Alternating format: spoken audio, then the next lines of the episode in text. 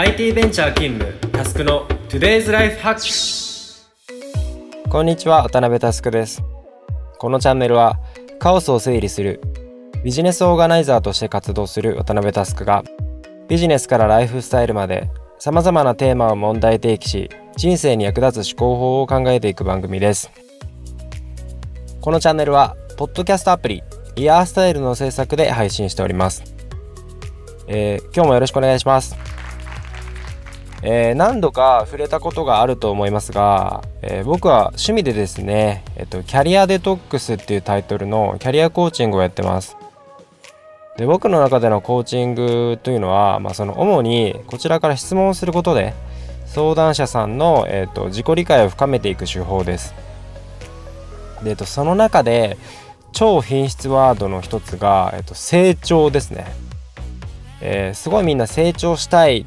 て言うんですけれども、まあ、僕も成長したいんですけれども、えー、結構なんとなく言ってる人が多い印象です。今日はこの成長について考えていければなというふうに思っております。というわけで早速トークテーマに入っていきましょう。今日のアジェンダはこちら。成長のすべてを君に話そう。成長の正体と最適な環境。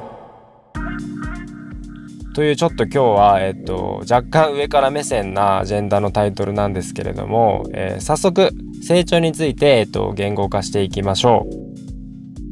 えー、いきなりですが成長って何だと思います？言語化してみてもらえますか？っていうふうに言われたら、えー、リスナーの皆さんだったらどんな表現をしますか？さまざまな答えがあると思いますが、えーと僕の整理はこうです。成長にはですね縦の成長と横の成長があります。縦の成長っていうのはできなかったことができるようになること。横の成長というのはできることがさらにできるようになること。というこの2つですね。でこの中で横の成長って結構実感しにくい人が多いんじゃないかなというふうに思ってます。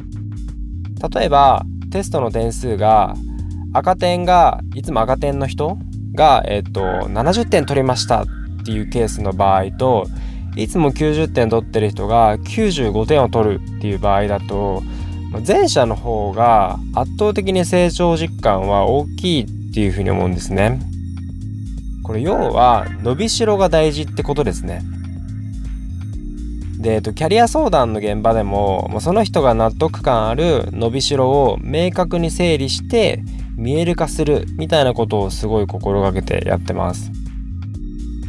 ある程度できることを完璧主義目指して研ぎ澄ませるっていう作業は本当職人レベルじゃないとなかなか辛いんじゃないかなっていうふうに思ってます。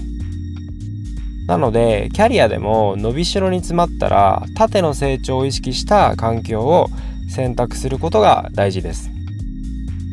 とは言ってもですねあのパン屋さんがいきなり法律家を目指すみたいないきなり全く新しい環境に飛び込むっていうのは、まあ、なかなか難しいですよね。えー、その際僕のおすすめは七並べ的にスキルを横展開していくっていうことです。えー、どういうことかっていうと既存の自分のスキルがあるじゃないですか。その既存の自分のスキルと近いスキルを身につけるまあ、これまでの経験を少しでも活かせるところで、えー、っと環境を選ぶみたいなのがいいんじゃないかなというふうに思ってます。ここまで大丈夫ですか、えー、ちなみにですねあの営業しかやってなくて自分のキャリアが不安なんですっていう人が、まあ、たまにいるんですけれどもこれはですねなんか営業っていう職種が問題なのではなく単純に伸びしろの可視化にうまくいってないだけなんだなっていうふうに思ってます。えー、僕は営業経験が少ないのでプロではないんですけれども、まあ、営業のスキルを、まあ、よくあるだかその六角形的に分解すると例えば、えー、鋼のメンタルとかその資料作成力とか対法人スキル対リテールスキル財務分析力プレゼン力みたいな感じで6つに分解した時に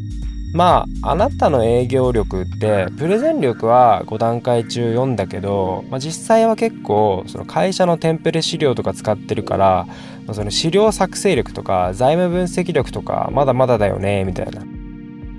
みたいな感じでそこに明確な伸びしろがあることを見せてあげることが結構大事かなというふうに思ったりしてます。じゃあ、えっと、最後に、えっと、成長できる環境について考えていきます。そもそもですねビジネスマンとしての成長とは何ぞやみたいな話なんですけれど皆さんどう思いますか、えー、僕はですねシンプルに意思決定の数深さこそが、えっと、成長につながっていくんではないかなっていうふうに思ってます。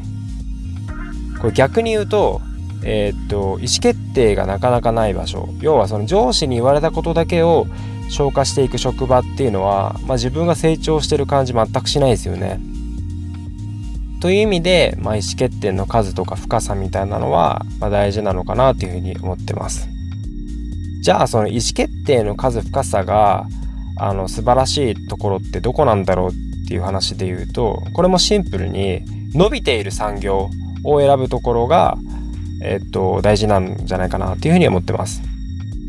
まあ、例えばなんかその商社とかが人気で、まあ、王道のなんかその伊藤忠の繊維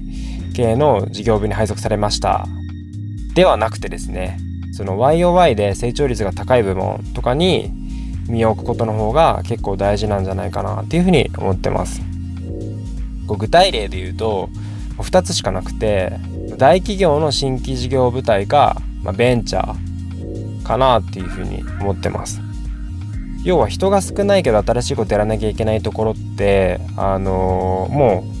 その意思決定していくしかないんですよね。その上の、えっと、指示を待ってるみたいな感じにならないと思うので自然と意思決定の数深さが増えていくんじゃないかなで結果的にその人の成長につながるんじゃないかなっていうふうに思ってます。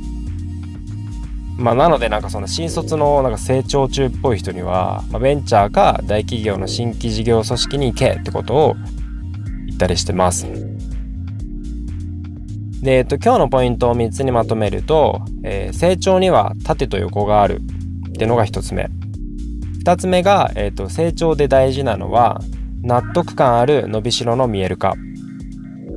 で3つ目が、えっと、成長したいなら意思決定の物量をこなせる環境に行けっていうこの3つですね、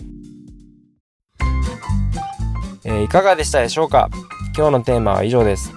えー、もしこのエピソードを聞いて私はこう思うなどのご意見があれば Twitter や Facebook でお気軽に DM いただければと思います皆さんのご意見も熱烈お待ちしておりますまた iOS アプリイヤースタイルをインストールすると他のイヤースタイルオリジナルコンテンツも聞けますぜひ App Store で検索してみてください。というわけで今日はここまでです。バイバイ。